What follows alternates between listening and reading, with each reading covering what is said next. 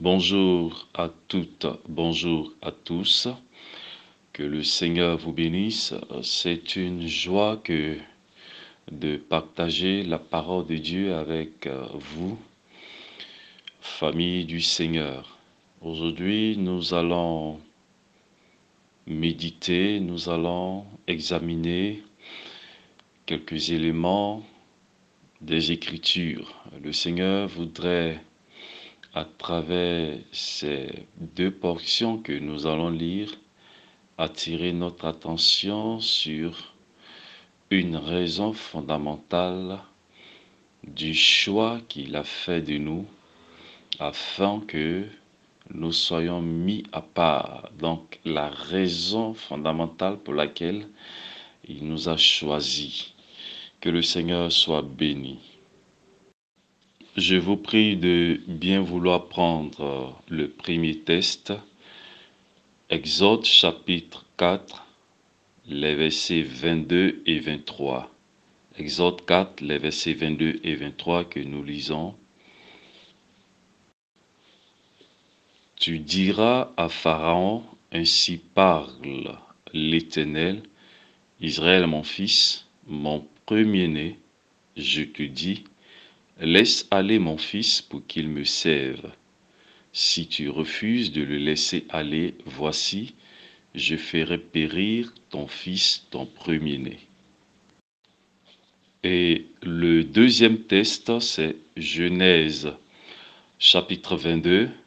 Nous lisons d'abord le verset 2. Dieu dit, Prends ton fils, ton unique, celui que tu aimes, Isaac, va-t'en au pays de Morija et là offre-le en holocauste sur l'une des montagnes que je te dirai. Nous lisons le deuxième verset, c'est le verset 12. L'ange dit, n'avance pas ta main sur l'enfant et ne lui fais rien, car je sais maintenant que tu crains Dieu et que tu ne m'as pas refusé ton Fils, ton unique. Amen. Ces deux textes que nous venons de lire sont assez connus et de façon particulière aujourd'hui, comme je le disais d'entrée, le Seigneur veut nous faire comprendre la raison fondamentale ou alors une des raisons fondamentales pour lesquels il nous a choisis. Lorsque nous prenons le premier texte que nous avons lu, c'est-à-dire Exode chapitre 4, le Seigneur précise quelque chose de fondamental. Il dit, Israël est mon fils, mon premier-né. En fait, depuis le commencement, depuis donc la Genèse, L'Éternel Dieu, lorsqu'il intervenait pour indiquer la généalogie ou la descendance ou même la paternité de tel ou tel autre, il indiquait bien sûr la filiation, il indiquait bien sûr avec précision que tel fils est enfant de tel ou tel est père de tel fils. Autrement dit, lorsqu'il employait le mot fils, c'était toujours en rapport avec une personne extérieure à lui. Voici que pour la toute première fois, donc c'est dans ce passage de façon précise que se révèle enfin le Fils tant précisé par la promesse avec Abraham, répété avec Isaac, Jacob et tout cela. Aujourd'hui, le Fils de l'Éternel Dieu est connu. Il s'appelle Israël. En fait, ce n'est pas de façon directe, ce n'est pas sur ce Fils, premièrement, que ce passage en réalité insiste, mais c'est plutôt sur l'identité du Père. Parce que, comme je viens de le dire, depuis la Genèse, l'éternel Dieu qui utilisait ou qui employait, qui, n'est-ce pas, prenait la peine de préciser le père de tel ou de tel autre, n'avait jamais utilisé le mot ou l'expression père en faisant référence à lui. Du coup, Moïse est surpris, mais ce n'est pas une surprise en réalité, il est plutôt rassuré de savoir enfin que ce que lui-même il a appris se révèle au grand jour et que la nation Israël a pour père celui qui a créé les cieux et la terre. Autrement dit, c'est dans ce passage que Dieu, que l'Éternel révèle enfin son identité en tant que Père d'Israël. Du coup, de tous les temps, il s'était réservé le droit, il avait donc occulté, il avait donc caché, et c'est à volonté, à dessein, son identité de père. Et donc pour cette première fois où il se révèle en tant que le père de Israël, il précise en même temps que Israël est son premier-né. Le premier-né, donc euh, en hébreu, c'est Bécor. Voilà, donc il indique que Israël est le fils aîné de son choix, est le fils aîné de ses enfants. Mais ce qui est intéressant, c'est que il indique en même temps, bien sûr, son identité, il la révèle. Mais en même temps, il donne le but pour lequel il s'est révélé en tant que Père d'Israël. Et ce but-là est mentionné de façon précise. C'est afin que son fils puisse le servir. Et en ce moment-là, nous nous posons toujours la question de savoir quel intérêt, quel intérêt ce fils avait-il aux yeux de son père? Pourquoi est-ce que véritablement le Seigneur a pris le temps il a pris assez de temps avant de révéler son identité de père et surtout avant de préciser l'identité de son fils en même temps? Bien aimé, parfois nous nous posons la question et je me suis posé la question, pourquoi est-ce que le Seigneur agissait de la sorte? Mais en fait, comme rien ne se fait au hasard, notre Dieu est avant tout notre Père. Autrement dit, nous ne pouvons pas servir le Dieu créateur des cieux si nous n'avons pas une filiation, si nous n'avons pas un lien étroit si nous ne sommes pas de sa parenté, si nous ne sommes pas descendants de lui. Parce que le Père connaît ses enfants. Et dans ce passage, le Père précise qui est son enfant. Le Seigneur ne voudrait pas travailler avec des étrangers. Il ne souhaite pas que dans son entreprise, nous pouvons le dire de toutes les façons, Gamaliel l'a dit, cette entreprise, si elle vient de Dieu, vous ne pouvez rien y faire. Mais si elle n'est pas de Dieu, elle disparaîtra. Donc c'est une entreprise. Dans son entreprise, dans son œuvre, dans toutes ses actions, il ne peut travailler que avec ses enfants avec ses fils, ses filles.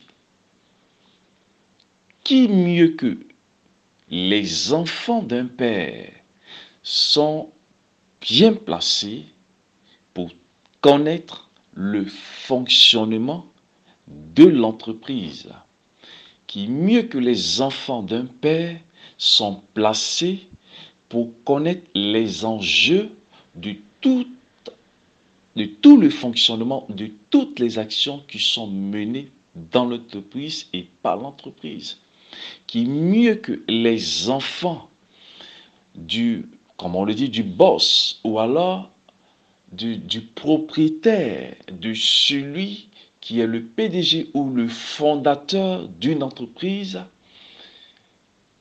qui mieux que ses enfants connaissent le fonctionnement, connaissent les réalités profondes, connaissent l'enjeu, connaissent, je pourrais dire, la vision fondamentale du Père quand il mettait en place l'entreprise, la vision qui sous-tend le fonctionnement même de l'entreprise.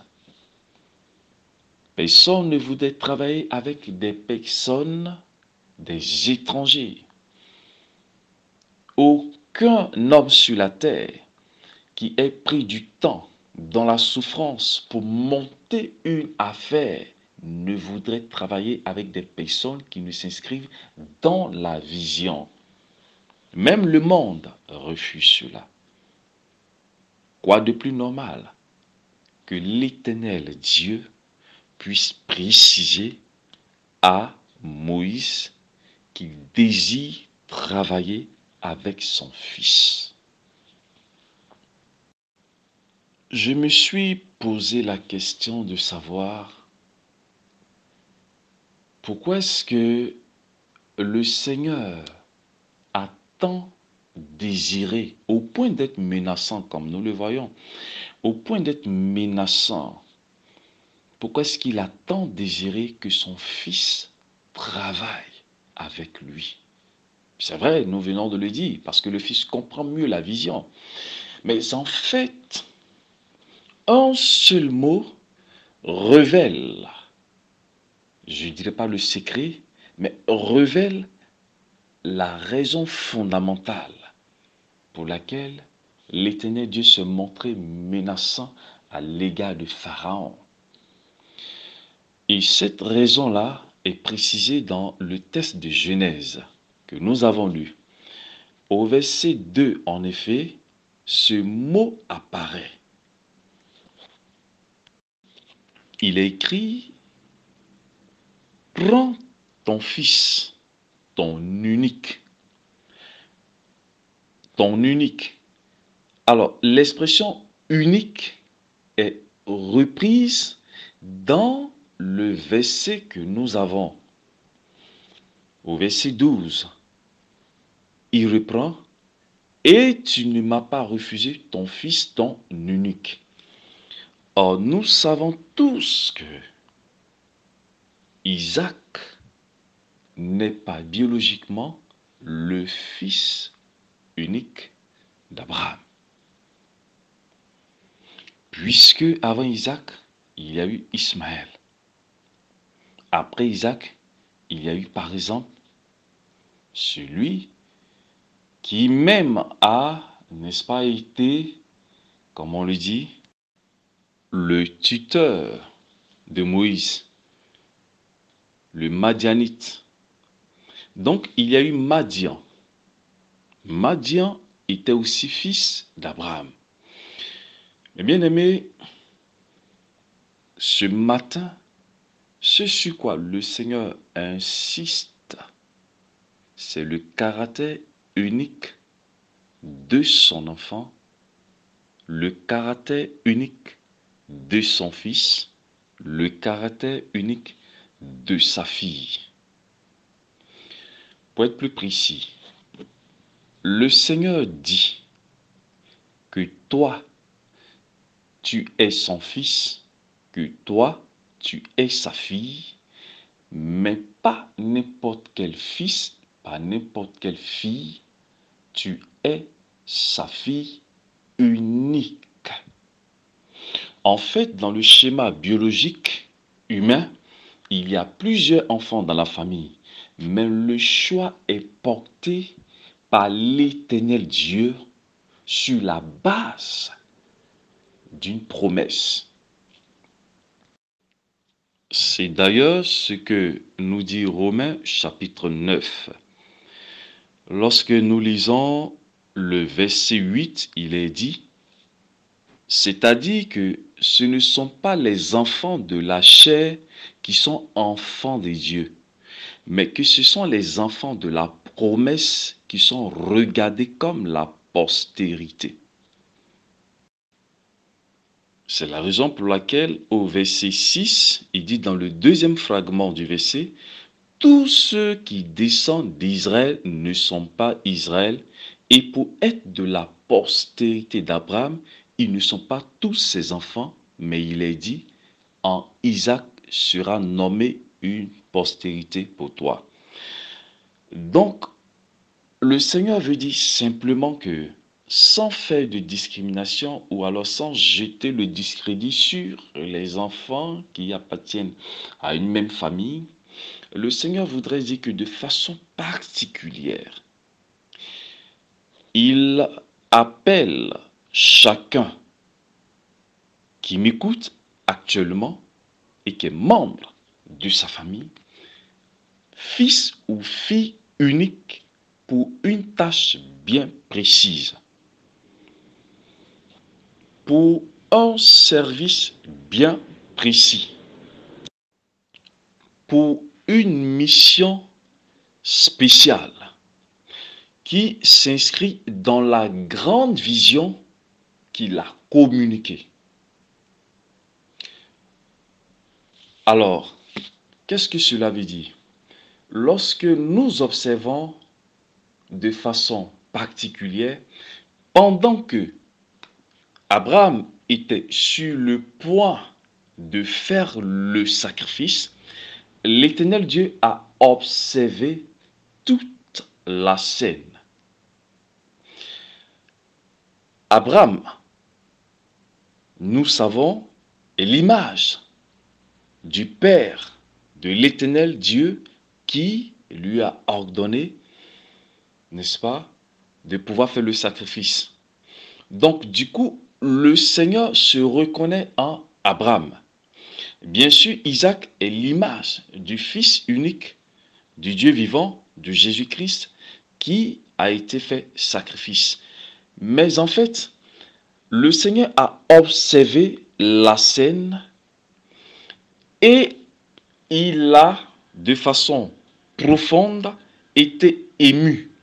Il a été touché il a été touché par l'attitude et du père Abraham et du fils Isaac. Nous observons très bien la soumission qui est cette marque de confiance du fils dans tout ce que représente le Père. Bien-aimé, le Seigneur a communiqué une vision très précise de la restauration du peuple de Dieu, de, n'est-ce pas, cette formation de l'armée céleste qui, à un moment donné, a été bafouée, a été réduite à néant par plusieurs choses. Et cette vision-là a été communiquée à des pères, a été communiquée à des visionnaires. Le Seigneur ce matin rappelle à tous ses enfants que chacun est unique pour travailler dans cette vision. Chacun doit servir l'éternel Dieu de façon précise dans la vision. Et nous comprenons maintenant pourquoi est-ce que dans Exode 4, le Seigneur s'est montré menaçant. Pourquoi? Parce qu'il y avait déjà cette filiation, il y avait déjà cet amour du Père au Fils, du Fils au Père, cette confiance du Père au Fils, du Fils au Père. Il a dit donc à Moïse, va et dis à Pharaon, s'il s'amuse à retenir mon Fils encore, je vais détruire, je vais anéantir son Fils. Il comprendra le lien qu'il y a entre un Père et son Fils, entre le Fils et le Père.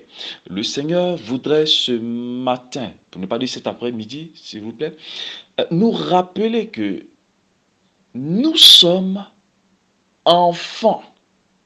Nous sommes enfants de la promesse. La vision étant donnée, il est important, comme nous l'avons dit d'entrée, que ce soit les fils de la promesse. Et le Seigneur a promis au visionnaire qu'il fera entrer dans la vision des fils et des filles pour travailler. Ceux qui reposera son esprit et qui vont travailler dans la vision. Maintenant, nous nous comprenons par la grâce du Seigneur. Donc, bien aimé, voici en fait la pensée que le Seigneur a voulu partager, a voulu faire connaître. Seulement, son fils et sa fille peuvent mieux le servir parce que ce fils ou cette fille est unique en son genre pour entrer dans la vision, pour lire la vision du Seigneur. Et pour emprunter les propos à Balaam dans Nombre chapitre 24, le verset 4, pour voir la vision du Père, pour voir la vision du Père, c'est-à-dire pour que euh, l'esprit du Fils ou de la fille soit connecté aux yeux du Père pour voir en même temps que le Père ce que le, le Père voit, l'orientation du regard, l'orientation de la vision. En fait, le Seigneur interpelle en même temps tous ces jeunes frères, serviteurs, servants des dieux qui travaillent auprès de visionnaires de repenser de reviser, d'analyser à nouveau leur place, leur position dans cette entreprise. De considérer que si le Seigneur les a appelés pour travailler, c'est parce qu'ils sont uniques et ils doivent examiner la vision et faire beaucoup attention. Parce qu'en réalité, lorsque nous approchons de façon minutieuse encore le test de Exode 4, nous découvrons en fait que en dévoilant le Fils du Dieu vivant, c'est-à-dire le Fils de l'éternel Dieu, en réalité, l'éternel même Dieu dévoile le Père de Moïse. Parce que Moïse avait besoin d'être encore rassuré. Pendant 40 ans, il n'a pas vu ses parents, il n'a pas vu donc la famille. Du coup, il est déconnecté de cet amour, de cette assurance.